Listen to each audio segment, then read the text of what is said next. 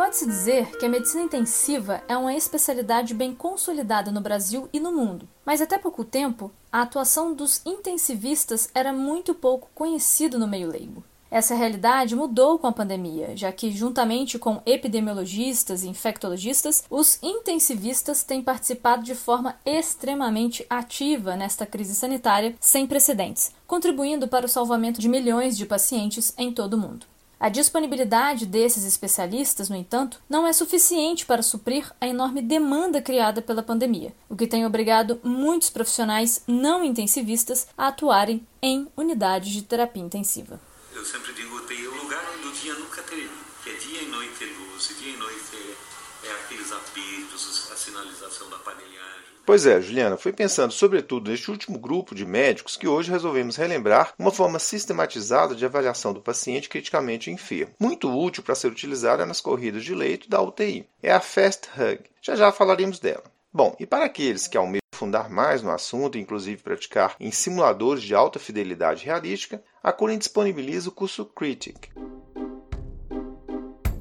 contempla exatamente esse tópico, com a proposta de melhorar a capacidade de avaliação desse perfil de pacientes, mas também trazendo discussões de tópicos centrais neste contexto, como intubação orotraqueal, ventilação mecânica e manejo dos diversos tipos de choque, viabilizando o treinamento em ambiente seguro.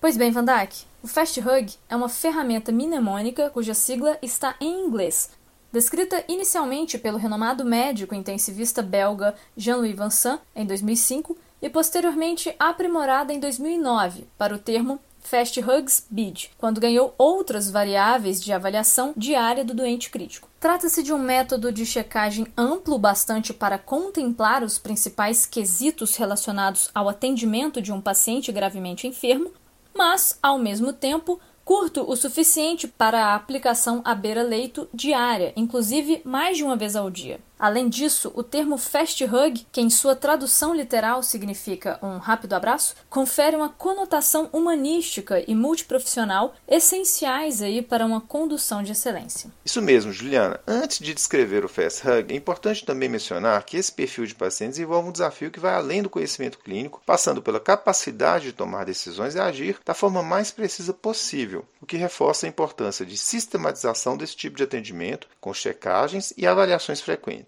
Muitos autores comparam esse tipo de abordagem ao que se faz em cockpits de cabines de comando de um avião, por exemplo, quando uma série de itens são checados de forma pormenorizada previamente a toda a decolagem. Assim, evita-se erros cujo resultado poderia ser fatal.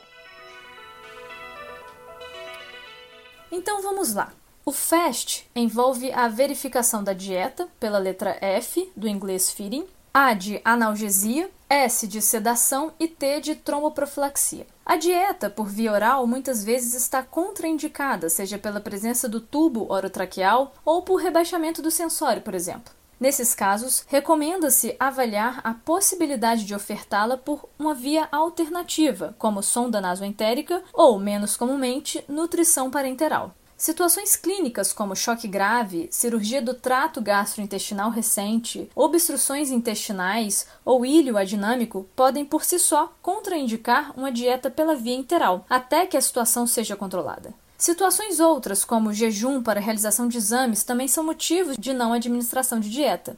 O importante aqui é identificar o motivo da ausência de dieta pela via entérica, na tentativa de corrigi-lo o mais precoce possível, minimizando então o tempo de jejum, já que a desnutrição desses pacientes está relacionada a piores desfechos.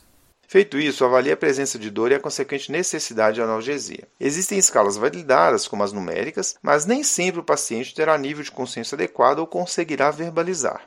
Nos pacientes inconscientes ou sedados, há escalas próprias, como a Behavioral Pain Scale, a BPS, que usa como parâmetros a expressão facial, a movimentação e posição dos membros superiores e a adaptação ao ventilador mecânico. Outros indicadores de dor, como taquicardia, pico hipertensivo, agitação, a presença de lesões extensas ou diagnósticos de condições potencialmente dolorosas, em especial em contextos pós-operatórios, devem ser observados. A analgesia aqui pode ser feita tanto com analgésicos comuns, nesse sentido é importante prestar atenção para o mascaramento de febre, como também pode ser feito com analgésicos mais potentes, como os opioides, com alerta ao risco de depressão respiratória, hipotensão ou ilho funcional. Os anti-inflamatórios não esteroides são evitados na maior parte dos pacientes criticamente enfermos, isso devido ao risco de lesões de estresse, de mucosa gástrica e de lesão renal aguda. Em paralelo, deve ser avaliada a sedação, que muitas vezes já confere também um controle da dor. Este item merece um destaque. A sedação deve ser a menor possível, caso o contexto clínico permita, de maneira a manter o paciente calmo, confortável e colaborativo. Ou seja, a gente pode dar o exemplo aqui de uma pontuação ideal em torno de 0 a 1, utilizando a escala de Haas, a Richmond Agitation Sedation Scale. Algumas situações, inevitavelmente, demandam sedação mais profunda e até curarização, como quando houver presença de hipertensão intracraniana ou SARA grave.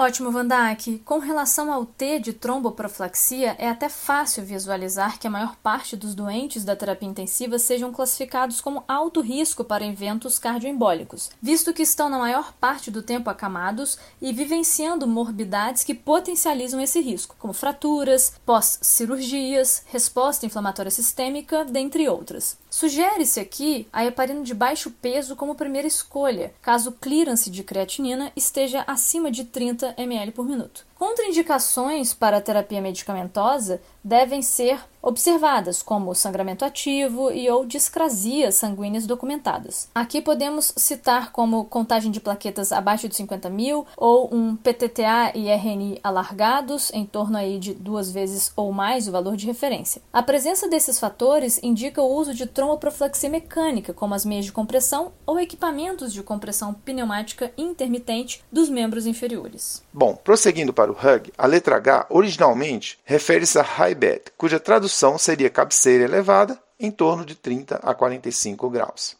Podemos acrescentar aqui higiene oral também. Essas duas medidas possuem maior impacto para a prevenção de pneumonia associada à ventilação mecânica, mas devido à baixa associação com qualquer efeito colateral, elas podem ser expandidas à maioria dos pacientes. Lembrando que drenagem de hematoma subdural ou cefaleia pós-hack anestesia são condições em que a cabeceira a zero grau pode ser indicada.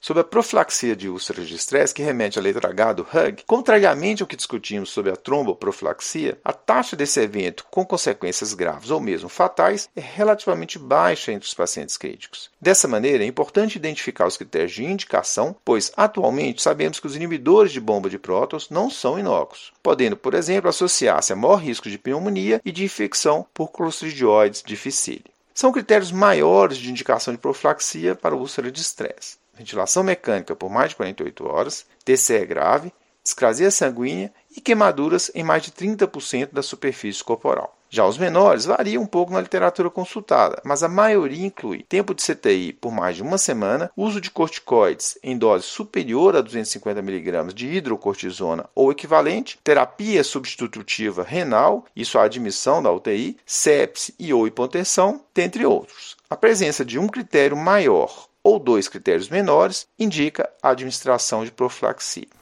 O controle glicêmico, representado pela letra G, deve ser otimizado entre 140 a 180 mg por decilitro. Essa taxa foi consagrada após o estudo Nice Sugar, publicado na New England Journal of Medicine em 2009, e que identificou que um controle estrito foi relacionado a piores desfechos em decorrência de hipoglicemias.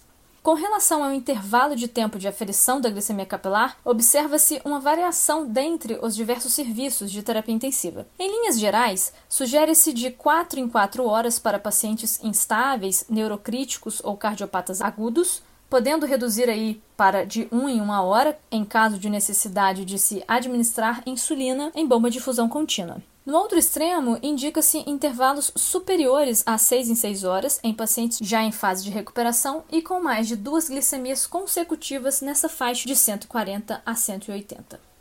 Como a Juliana mencionou no início do programa, em 2009 a sigla foi modificada para Fast Hug S-BID.